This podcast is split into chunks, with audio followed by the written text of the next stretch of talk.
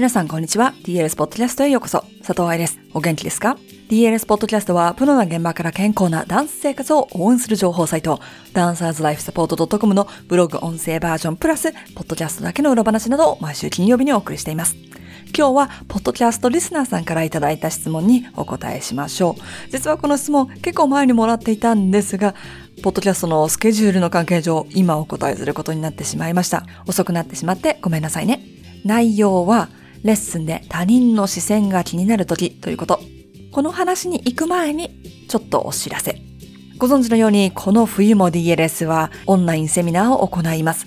冬セミナーの申し込みは12月1日頭からスタートいたします。朝6時からです。ぜひ学校に行く前、お仕事に行く前に朝早く起きて申し込みをして、またベッドに戻るか、そのまま早起きの生活を楽しんでくださいませ。クラスの内容に疑問がある方、私でも受けられるのかな？とに悩んでる人などというのがあったら申し込む前に hello.dancerslifesupport.com のメールアドレスに聞いてくださいね。では、いただいた質問を読んでいきましょう。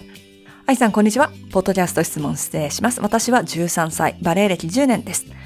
週3回のバレエレッスンに通っているのですが、いつもレッスン中に他の人の視線が気になって、レッスンなのに緊張してしまうんです。特にセンターレッスンの時が多いです。気にしない、気にしないと自分に言い聞かせていてもどうしても気になってしまって思うようにのびのびと踊ることができません。このような時どうしたらいいですか？ポッドキャストでお答えいただけると嬉しいです。よろしくお願いします。舞台で緊張して力を出しきれないとか、緊張してしまわないように舞台慣れするなど、緊張、プレッシャーについての質問をされることはよくあるんですが、文献をたくさん読んで、そのエリアに関する記事を書こう書こうと思いながら、後の回しにされています。ごめんなさいね。なぜかというと、この部分、心理学になるので、私の専門エリアではないんですよ。なので、リサーチするのにも、どのリサーチ記事が正しいのか、何が三振なのかなどをチェックしないといけないので時間がかかるんですねという言い訳 ちなみに私が働いていてパフォーマー専用のクリニックではそのようなエリアに特化するカウンセラーがいましたバレエ学校で試験官をしたり舞台に立つ人たちと舞台裏で長く仕事をしてきた経験からお話ししていきたいと思いますだからエビデンスピラミッドとしてはとっても弱い体験談だと思って聞いてくださいまず、このメールの中にあったキーワードを書き出してみましょう。レッスン、特にセンターでの緊張。他人の目が気になる。そして気になってしまってのびのび踊れない。この3つですね。文章だけで見ると、レッスンで他人の視線が気になった結果がのびのび踊れない。なんだけど、本当にこの3つに因果関係があるのかを考えなければいけません。例えば、レッスンで特にセンターで緊張すると書いてあったけれども、他だったら、例えば学校で発表するときとか、先生と1対1でお話しするときは全くもって緊張することがないってことなのか。どんなシチュエーションでも多くの人がいると緊張してしまうのか。ここはレッスン内の問題を解くべきなのか、日常生活の問題を解くべきなのかを考える大きな一歩になります。股関節の痛みを例にとってお話ししましょうか。レッスン、特にセンターで股関節が痛い。痛みが気になってしまって思ったように踊れない。としたならば、レッスンだけで股関節が痛いのか、それとも日常生活でも階段を登るときや体育の授業で痛いのか。階段は痛いと知ってるからエスカレーターを使う。体育の授業では痛いけど手抜きしてるから大丈夫。このように痛みを避けるという動きを先ほどの緊張に当てはめてみるともしかしたら緊張するって分かってるからあえて授業中に静かにしてて発表しないとか後ろの方に立っているなんていう形で緊張を避けているだけかもしれないっていうことです。その場合、レッスンよりもまずは日常生活で少しずつ勇気を出すことを練習していかなければいけません。でもメールでの質問なので彼女に聞き返すことができませんから今回はポッドキャストの関係上レッスンだけで緊張して学校で手を挙げたり人前で話すことには問題がないとしましょうか。次の質問。他人の目線が気になるから伸び伸び踊れない。のか思ったように踊れないというコンプレックスがあってこんな風に踊ってたら他の友達が笑ってるかもしれないと周りの目が気になってしまうのか。ちょっとこれも鶏卵の問題のように聞こえちゃうかもしれないけれど、何がトリガーになっているのかを見つけるためには非常に大事です。自分のテクニック、振り付けを覚える力、体型や表現力など自信がないところ、自分が嫌いな部分があったとしましょう。鏡の前にいるセンターでは、それが顕著に見えてしまって、そっちに気を取られてしまう。その場合、他人の視線がうんぬんではなく、自分が自分のことをジャッジメントしていることに気がつかなければいけません。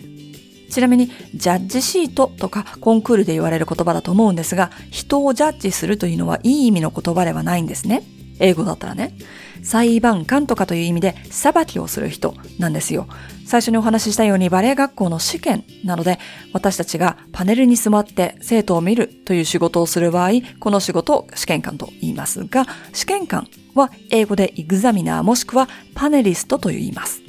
試験官や教師の仕事はダンサーをジャッジして裁判することではなく、試験、イグザムとしてできているところとできていないところを明確にする人なんです。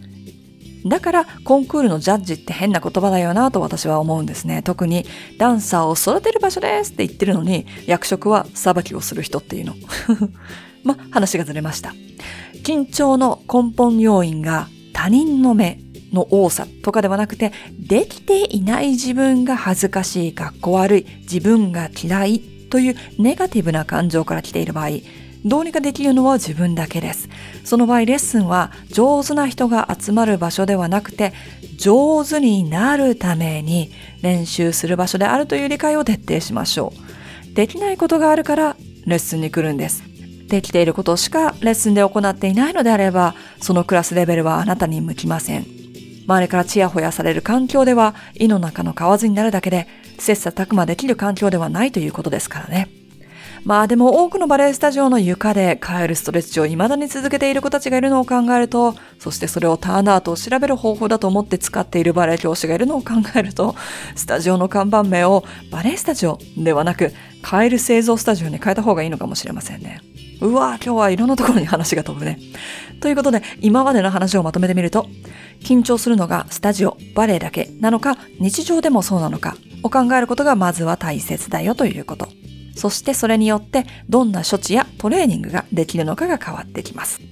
次に一回り緊張する理由は他人の目なのか自分の頭の中だけなのかを判断すること。もしできない自分が嫌い、恥ずかしいという気持ちが来ているのであれば、レッスンの意味を再度深く考えてみて、もしかしたらレッスンノートに書き出して考え方の癖を外しましょう。最後にとても大事なことを2つ。